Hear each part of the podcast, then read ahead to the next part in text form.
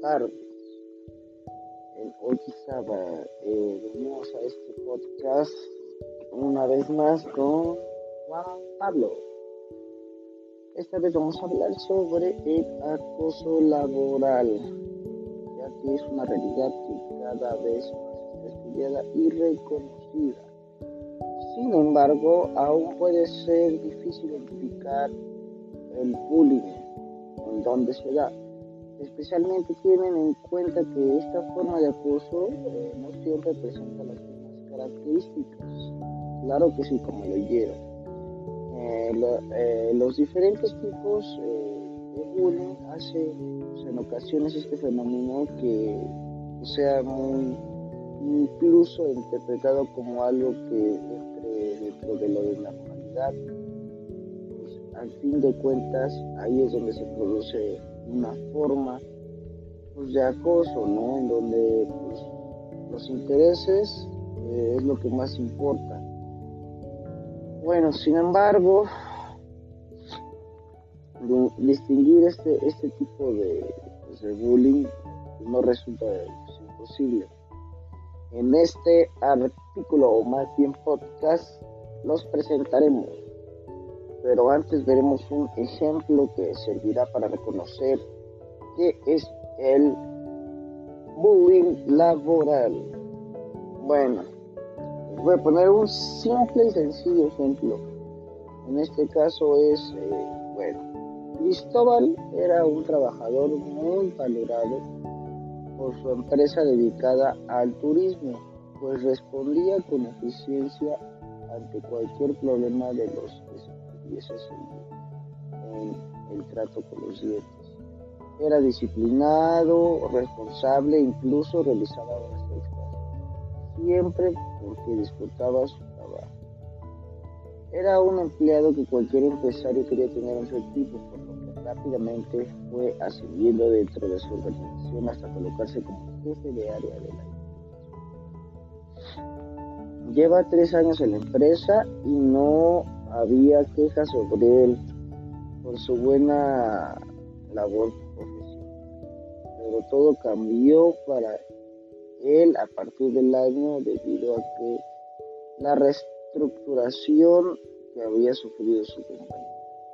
A que el director había cambiado, por lo visto Cristóbal no era de su agrado, seguramente porque apenas lo conocía y no lo había contratado él.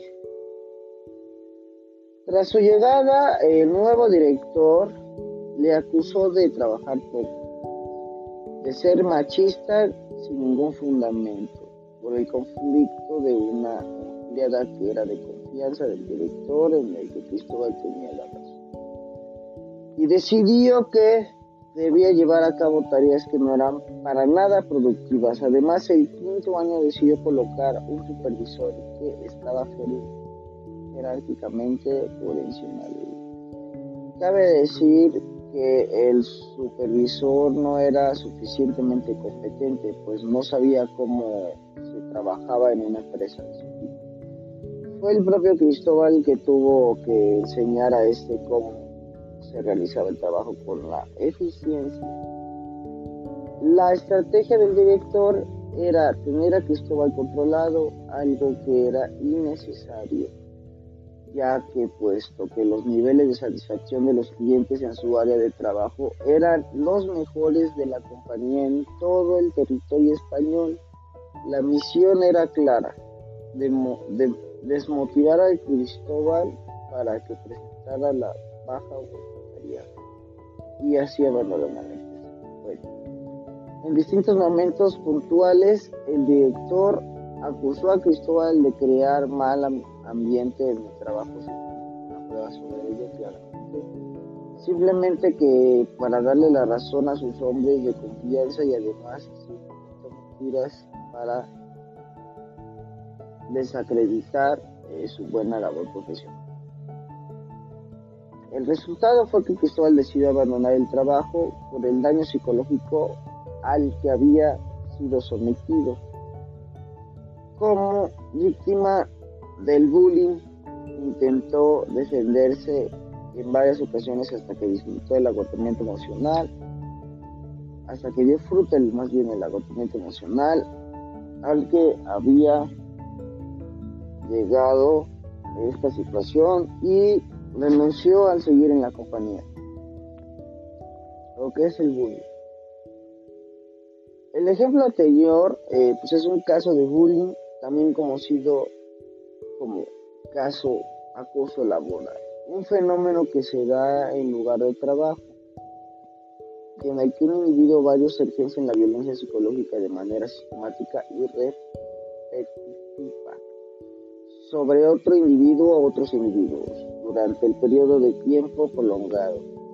Los acosadores pueden ser compañeros de trabajo o superiores o subordinados.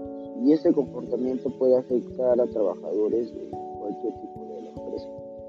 Claro que sí, como lo vieron. Además, en muchas ocasiones se trata de confundir a la víctima para que, se, para que ella crea que es culpable de todo lo que ocurre, que eso está muy mal. Llegándose a ocasionar cuestión, o sea, se llegó, en ocasiones llegan a cuestionar en su sano juicio de quién los sufre. Este fenómeno es conocido como gaslighting. Gaslighting. Es muy frecuente en los casos de maltrato de pareja, pero también en el acoso laboral. Uno de los efectos de la víctima queda paralizada y alcanzada las dudas, lo cual hace que pueda proseguir con las injusticias de la Bueno, los ataques sufridos por esto, claramente compañeros, son problemas psicológicos. Las sellas víctimas eh, pueden sufrir, por ejemplo, de ansiedad, del ejercicio, de sus labores y en la mayoría de los acosos daño. Cuanto más persiste en esta situación, es peor el malestar Lo mejor ahí es creer sobre ti mismo y pues la verdad si yo creo que si tú eres si tú sabes lo que eres y eres capaz de hacer, no necesitas terceras opiniones. Y si simplemente no te quieren en esa empresa, pues eh, yo, yo me iría, sinceramente. Gracias por acompañarnos un más en nuestro podcast Foro Juan Pablo.